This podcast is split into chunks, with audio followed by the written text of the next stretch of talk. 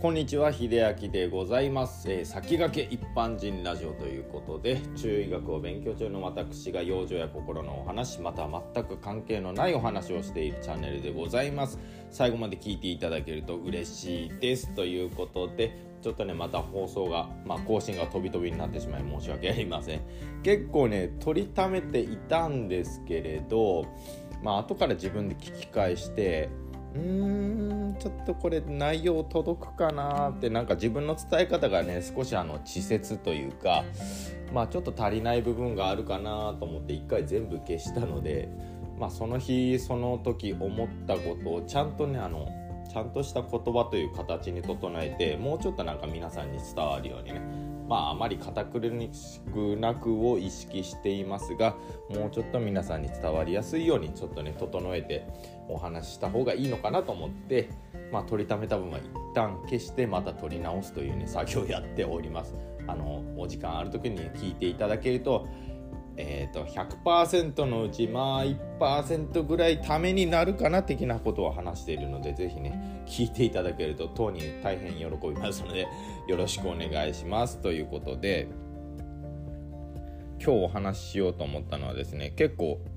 今回はちょっといい話をしようかなと思います。あの僕 YouTube で結構あの音楽系の動画とか見るんですね。まあ、最近 YouTube で見る動画といえば本当に音楽とかバイクとかあとは雑学系のチャンネルとかねあとゲーム動画とかたまに見たりするんですけどあの特に音楽で、まあ、無名のねアーティストだったり無名の方を見るとなんかあこれこの人いいなとかねその人の歌声とかパフォーマンスにちょっと惚れて Apple Music で探したりとかねなんか音楽探しのネタにしてるんですよ。でこれも結構ね流行って流行ってるというかもう皆さんご存知かもしれませんけど今ねあのゴッドタレントってねだいぶ何年前もう10年近く前からあるのかなもう海外では。あの海外別でいろんなね番組タイトルになってようやく日本はここ最近日本版のゴッドタレントみたいな番組ができてあのダウンタウンの浜浜田さんとかね審査員の方におられるんですけどこれアメリカの方だったかな？元の「ゴッドタレント」っていうタイトルじゃなくて「The X Factor」っていうね番組だったんですよね。なのであのまあオーディションなり何かで、まあ、選ばれた素人の方がステージに出てそれこそ大観客の監修の前大観客の前でで審査員が3人ぐらいいましてそこでパフォーマンスをしてまあイエスかノーかっていうね。皆さんの心を射抜くことができればイエスって審査員はあげるんですけど、まあ、それがダメだったら、まあ、そのままお帰りいただくとかね。なのでまあ素人の本当にとなんかプロになるための登竜門というかね昔のあのお笑いスター誕生みたいな感じ。これ誰がわかるんだ？同じ世代で誰もわかんないと思うんですけど。まあスター誕生みたいなね感じだとは思うんですよね昔の番組で言うと。で本題はここからなんですけど前置き長くなっちゃったんですがそこでねあの女子という青年が出てきたんですよ。21歳の青年が。いや本当ね海外の方って落ち着きがすごいなと思って日本人と違って。もうステージに出てもあの自分の言葉に迷いがなくつらつらと自分の気持ちをちゃんと述べてしかも感情豊かに表現する。普通に喋るだけでもこれだけでもすごいなって思うんですけどその女子という青年が出てきてまあある歌を歌うと。でこういう歌を歌うまあいきさつ？これなんで出ようと思ったのか？これを歌おうと思ったのは何でかっていう理由をね述べてたんですよ。でまあそこの審査員の中でねサイモンという方がいるんですけども、まあ、結構審査員の中でも厳しめの判定を下す方でででこのサイモンがいろいろ女子に対していろいろ質問をしていたわけですけどもでこの女子は「ジェラス」という曲をね歌いたいっていう話だったんですね。でジェラスっていうのはまあ日本語で言うと嫉妬ですね。ジェラシーなんか言うと思うんですけどまあジェラシーの名詞なのかな？ジェラスは。でまあジェラスっていう歌の内容はですねまあ、自分の元から離れていった恋人が、まあ、他人と幸せそうにくっついてるのを見て、まあ、羨ましがるっていうね、まあ、そういう面での嫉妬っていうことなんですけども曲自体の流れは。じゃあなんでこの助手がそのジェラスを歌おうとしたのかっていうと彼には親友がいたんですね。でこの彼の親友は、まあ、事故で亡くなってしまったと。まあ、一見その事故で亡くなった親友とこのジェラスっていうのは、ね、結びつかないと思うんですけど、まあ、ここからがちょっとジョシュという青年のま感情がね感情というかものの感じ方っていうのがすごく感動的だったんですけど、まあ、結局自分は現実世界に一人残ってしまった天国にま行ってしまった親友がまあ羨ましいという気持ちでこの曲を歌うって言ったんですね。いやすごいなと思って。でこの「ジェラス」っていう日本語訳を見たんですよ。この歌を通してのね。日本語訳を見たんですけれども歌詞の中にですねあのいろんなまあ何でしょう。いろんなね置き換えてみるとねしっくりくる、まあ、にあの歌詞っていうのがありましてこれはあの双方の意味で捉えていただきたいんですが、まあ、自分の元から離れてしまった恋人に対してそしてあの女子が親友に抱いている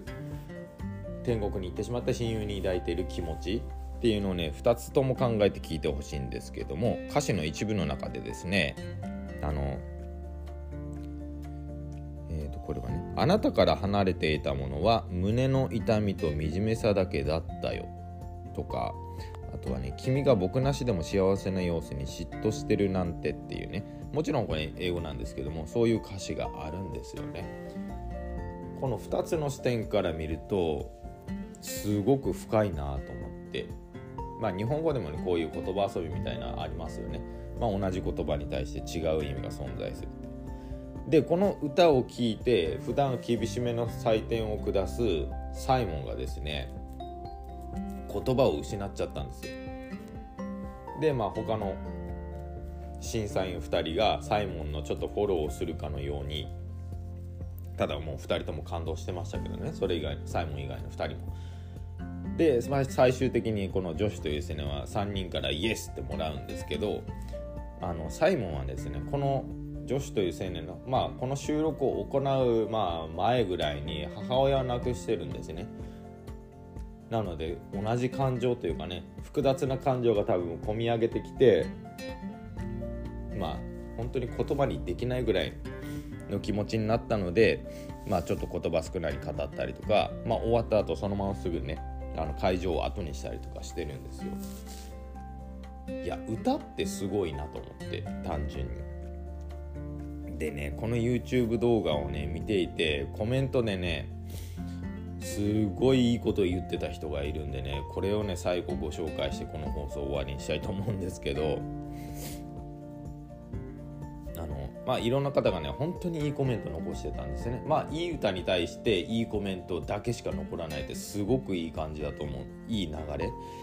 あここいい空間だなと思ったんですけどその中である人がコメントをね残していてこれはあの偉人の方のねえーと、名言というか言葉を残していていましてドビュッシーというねまあ皆さん聞いたことあるんじゃないかな。あの代表曲は、まあ、フランスの作曲家であって代表曲は月の光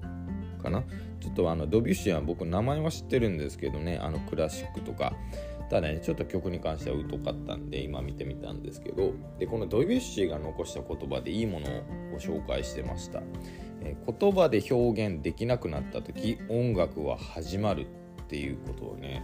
ドビュッシーは言ってたんですね。これを知ってるあのコメント残した方もすごいと思ったんですけど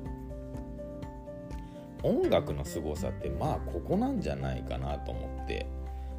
で僕が音楽が好きな理由は多分ここだと思ったんですね。Apple Music とかまあ昔だったらまあ CD か。まあサブスクとかで聴く音楽と実際ライブに行った音楽ってねだいぶ違うじゃないですか。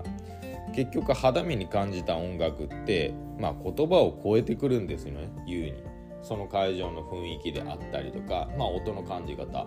とかもそうですよね。実際に聞くまあライブ会場で聞くまあ例えばベースの音だったら普通にサブスクとかできたら聞いたらまあサブスクとか普通の音源で聞くと耳からしか聞こえない。だけどライブ会場に行くとそのベースが、まあ、お腹の底を突き上げるような重点音を響かせるとか。あと高音は実際に感じるとその人間もね毛穴からね高音はね聞く時があるみたいなんですよね。高音が入ってくるっていう感じがあるそうで他の中音とか低音は入ってこなくて毛穴の方から高音が入ってくるっていうまあそんな話もあるんですね。なのでまあこの話戻りますけどこの番組の中でサイモンが感じたものっていうのは言葉を言うに超えてきたもの。まあそうなったのかもしれません。いろんな感情がねいろんなタイミングで入ってくると音楽って人の心を突き動かすんだなと思ってまあその動画を見てね改めて音楽の良さを思い知らされたっていうまあちょっと長くなりましたけどそんなお話でございました。まあ皆さんあの気になりましたらですねあの YouTube とかであの X ファクター GX ファクタージェラスで検索していただくと多分出てくると思います一発でまあ他の方もねいろんな方がいて本当にすごい才能を持った方がねいっぱいいたんで是非見ていただけるとねあすごいなって感じてもらえるんじゃないでしょうか。ということで最後まで聞いていただいてありがとうございました。それではまた。